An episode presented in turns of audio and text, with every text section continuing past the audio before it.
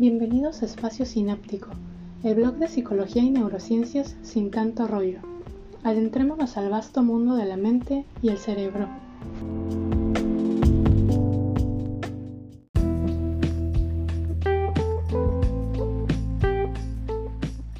Gracias por acompañarme en el segundo episodio del podcast. En esta ocasión hablaremos de un concepto básico para entender el bienestar biopsicosocial de cada uno de nosotros. Me refiero a la salud mental. Comencemos.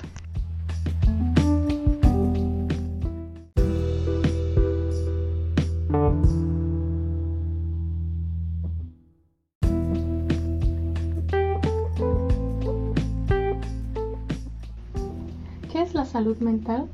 La salud mental es parte integral del bienestar.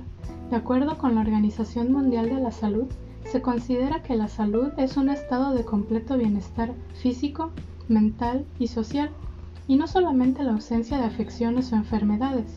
Los conceptos de salud mental incluyen bienestar subjetivo, autonomía, competencia, dependencia intergeneracional y reconocimiento de la habilidad de realizarse intelectual y emocionalmente.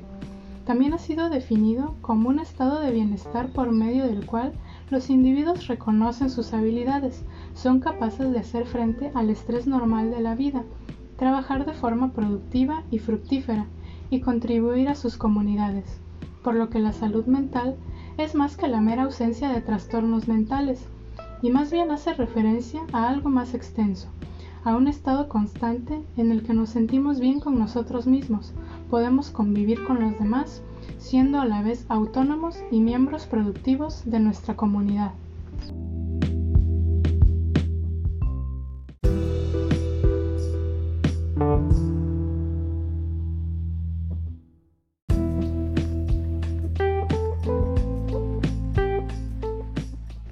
Habiendo establecido que la salud mental tiene un componente social, ahora es fácil entender que los problemas de salud mental afectan a la sociedad en su totalidad, de igual forma que existen factores sociales que alteran la salud mental, por lo tanto constituyen un desafío importante para el desarrollo general, por lo que es necesario abordarlos mediante estrategias integrales de promoción, prevención, tratamiento y recuperación que impliquen a toda la sociedad en general, incluidos los gobiernos.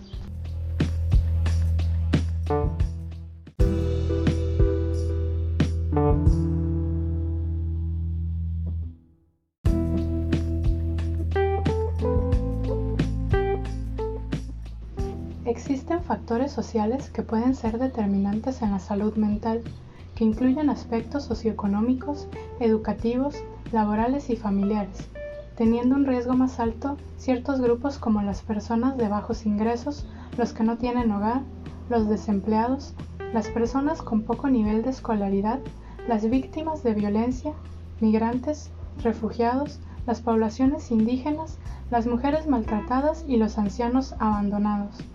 Algunos efectos de las enfermedades mentales se expresan en la disminución del ingreso personal y familiar, la pérdida de habilidades de la persona enferma, el desgaste de sus cuidadores, así como el aumento de la utilización de los servicios de atención y apoyo.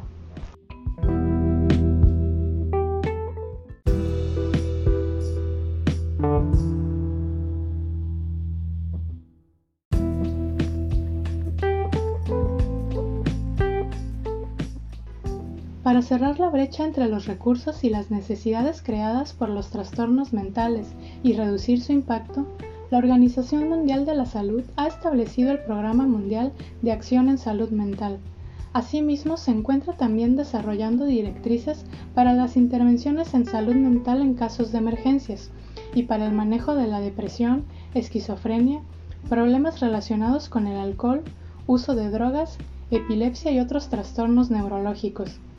Todos estos proyectos incluyen el apoyo a los países para ejercer el monitoreo de sus sistemas de salud mental, la formulación de políticas que velen por el bienestar y los derechos de las personas con padecimientos mentales, la actualización de la legislación y la reorganización de los servicios. Estos esfuerzos están generalmente destinados a países de bajos o medianos ingresos, en los que la brecha de servicios es muy evidente.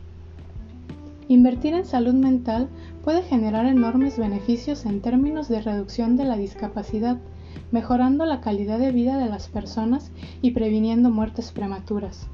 Este enfoque se está volviendo más necesario y sin lugar a dudas todos podemos aportar algo para conseguir cuidar de nuestra salud mental como comunidad. Recapitulemos.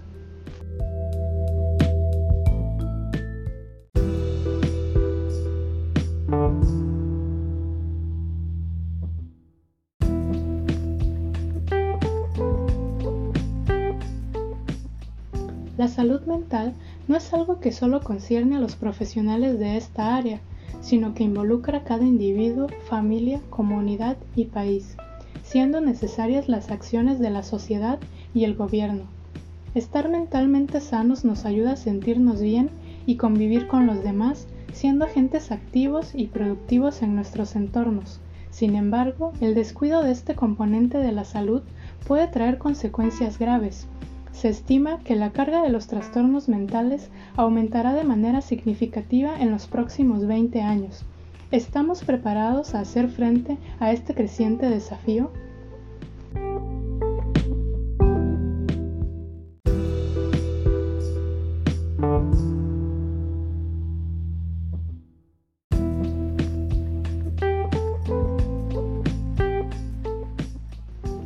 Si te interesa saber más al respecto, te dejo algunos enlaces. El Plan de Salud Mental 2013-2020 de la Organización Mundial de la Salud.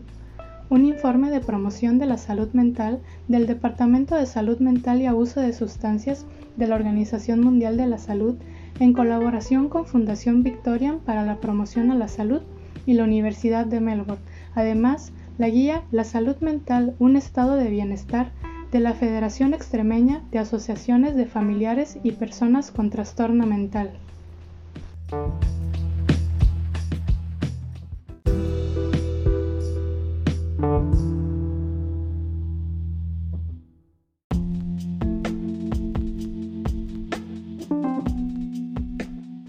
Puedes encontrar este tema y más contenido en mi espacio sináptico.blogspot.com espacio-medio espacio sináptico en Pinterest, arroba es sináptico en Twitter, espacio-medio sináptico en Facebook.